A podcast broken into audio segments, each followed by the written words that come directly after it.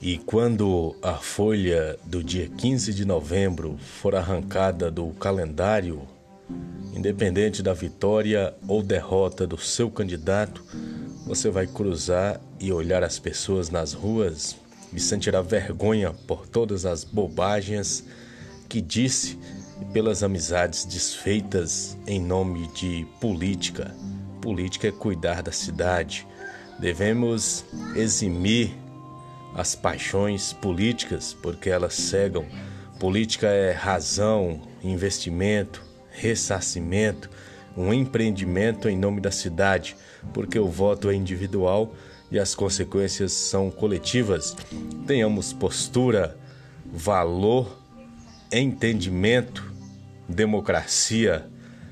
Coloquemos à frente de tudo antes de endeusar políticos que são funcionários públicos que estão trabalhando para serem contratados por quatro anos, 48 meses, 52 salários.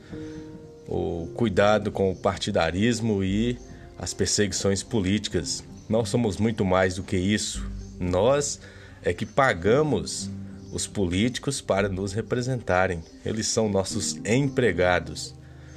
Brigas, discussões, intrigas não levam a nada. Temos aqui profissionalizar a política, ler o plano de governo, cobrar o currículo, entrevistar, exigir postura, observar o grupo político, observar a história política, os fenômenos, escândalos, as melhorias.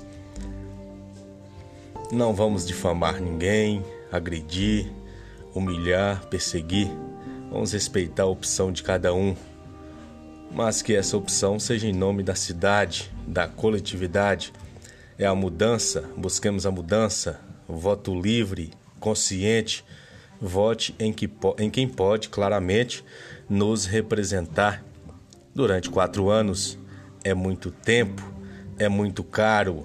Pense bem, amanhã é o dia da eleição. Boa sorte para o coração de Jesus.